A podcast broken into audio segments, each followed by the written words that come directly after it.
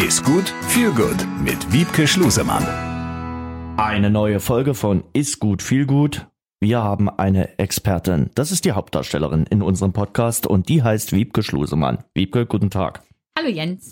Wiebke, wir kümmern uns heute um das Thema Bio. Es gibt einen regelrechten Boom von Bio-Lebensmitteln. Das zeigen die Zahlen.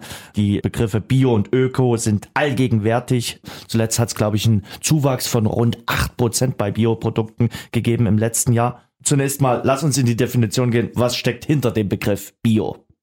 Gerne. Also hinter dem Begriff Bio steckt die ähm, Art und Weise, wie Tiere gehalten werden, wie Lebensmittel angebaut werden, wie Pflanzen angebaut werden, wie die ganzen Strukturen, die Verarbeitungsstrukturen sind. Da geht es auch viel um das Thema Pflanzenschutzmittel. Da geht es bei Tieren gerade um das Thema Futter, um das Thema Tierhaltung. Das ist, was hinter dem Begriff Bio steckt. Was ist anders, also bei einem Bioprodukt zum normalen Produkt? Kannst du das an einem Beispiel vielleicht mal verdeutlichen? Ja, ich finde das Beispiel ähm, Ei dabei immer ganz gut. Der Hauptunterschied zwischen Bio und konventionell ist, dass ich etwas Bio nennen kann, da stecken gewisse Auflagen dahinter. Ich muss dafür Zertifikate haben, ich muss gewisse Nachweise bringen und das ist der Hauptunterschied. Wenn ich im Supermarkt ein Bio-Ei kaufe, kann ich davon ausgehen, dass das Tier mit Bio-Futter gefüttert wurde, was schon mal ein Punkt ist, was gut ist für die Inhaltsstoffe des Eis. Wenn dann noch Freilandhaltung draufsteht, ich glaube, das gehört auch unausschließlich zusammen, Bio- und Freilandhaltung. Aber das heißt nicht, dass das Huhn ähm, nur mit fünf anderen Hühnern auf einer riesen Wiese rumläuft. Das nicht. Es gibt da halt gewisse Grenzwerte, die eingehalten werden. Wenn ich im Vergleich dazu ein konventionelles Ei kaufe, dann kann es zum einen ein Ei sein aus Bodenhaltung. Legebatterien gibt es ja zum Glück nicht mehr. Dann kann es eben ein Ei aus Bodenhaltung sein, ein Ei aus Freilandhaltung, wo ich auch nicht weiß, wie viel Platz haben die Hühner, wie werden die gefüttert. Das weiß ich bei Bio, eben, dass sie biologisch gefüttert werden. Wenn ich aber dagegen einen konventionellen Bauernhof habe, der vielleicht nur fünf Minuten mit dem Fahrrad entfernt ist und ich sehe da die Hühner frei rumlaufen. Die bekommen aber halt kein Biofutter, weil der Bauernhof es nicht schafft, diese Zertifikate zu erfüllen. Aber das Getreide wird dort direkt angebaut.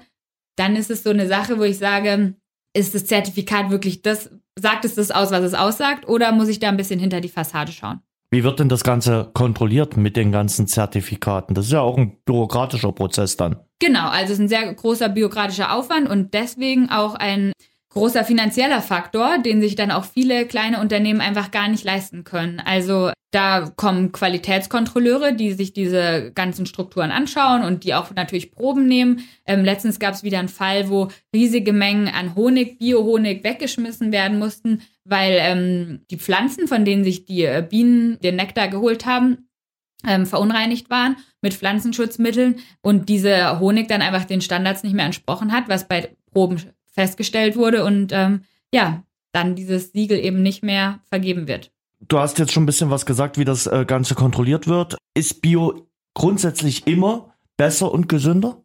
Nee, leider nicht. Also darauf können wir uns nicht komplett verlassen. Also ich finde zum Beispiel, was ebenfalls noch ein gutes Beispiel ist, so die Karotten im Supermarkt, wenn da die Biomöhren in einer Tüte verpackt liegen, die keine Ahnung woher eingeflogen wurden und daneben liegen die losen Karotten, die ich mir im Stoffbeutel zusammensuchen kann, die aus Deutschland kommen, aber nicht bio sind, dann bin ich der Meinung, ist es besser, die Karotten aus Deutschland zu kaufen, als die im Plastikbeutel eingeflogenen Bio-Karotten. Also da merkt man schon, da sind äh, gewisse uh, Unterschiede und man kann nicht pauschal sagen, Bio ist immer besser und damit auch gesünder. Also da sollte man schon ein bisschen drauf achten. Bei welchen Lebensmitteln, man merkte, die Supermärkte haben den Trend der Zeit erkannt, weil sie damit auch guten Gewinn machen. Bei welchen Lebensmitteln macht denn äh, Bio Sinn? Ich finde auf jeden Fall bei Lebensmitteln, wo ähm, Tiere involviert sind, wenn ich über dieses Siegel weiß, das muss man immer ein bisschen hinterfragen dann auch, aber wenn ich über dieses Siegel weiß, die Tiere wurden besser gehalten, wurden besser gefüttert, dann macht es Sinn, finde ich, da auf Bio zu achten, weil ich damit erstens schaffe, dass die Fleischqualität, die Eiqualität, die Milchqualität besser ist, dadurch, dass einfach die Futtermittel besser waren. Wenn ich weiß, das Tier wurde besser gehalten, all solche Faktoren, ich finde, da lohnt sich dann auch Geld zu investieren. Aber auch da ist es so, wenn ich den Metzger, den Bauer meines Vertrauens habe, der sich aber das Biosiegel nicht leisten kann, lohnt sich vielleicht mal eine halbe Stunde mit dem zu quatschen und darüber zu sprechen. Dann habe ich vielleicht eine bessere Absicherung, dass die Tiere gut gehalten wurden und gut gefüttert wurden, als durch das Biosiegel alleine. Deswegen da immer kritisch hinterfragen. Also so ein Gespräch mit dem Landwirt des Vertrauens macht immer Sinn und äh, ein Gespräch mit äh, der Ernährungswissenschaftlerin sowieso. Wiebke, vielen Dank. Danke dir, Jens. Besser essen, besser genießen, besser leben. Ist gut mit Wiebke Schlusemann.